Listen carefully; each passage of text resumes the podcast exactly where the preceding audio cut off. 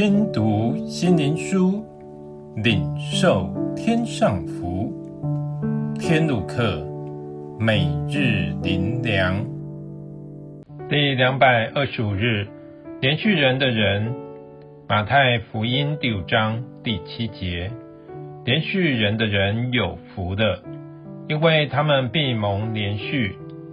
当人所思所虑的焦点是自己。因此，只看见自己的需要，看不到周遭任何人的需要。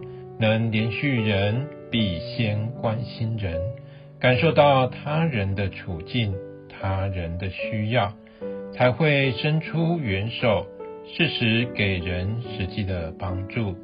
所以，不是要做什么，而是心中是否有爱，是否在乎周遭的人。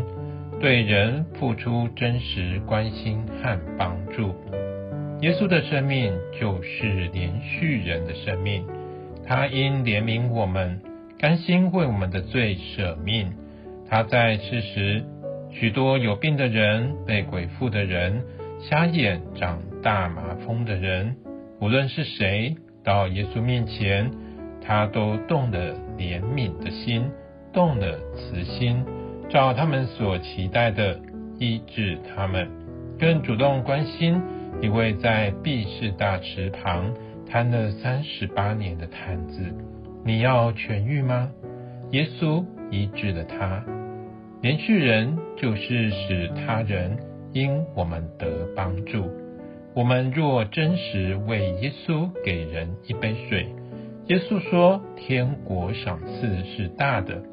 因为我们不是期待人报答而连续人，是神的爱借我们流露，是神所喜悦，神同在是最大的报答。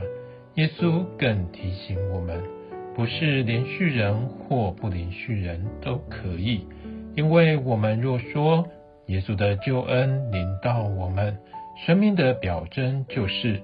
我们生命被神更新，所以我们不再单顾自己，不再漠视他人。如德瑞莎修女说：“爱是在对方的需要上看见自己的责任。连续人是神的爱透过我们留给人，让人因得这份无私的爱，觉得这世界不再冷漠。”激励人从困境中转回，如得沙漠中的绿洲。这是神的爱，播散在人间，也从神得祝福。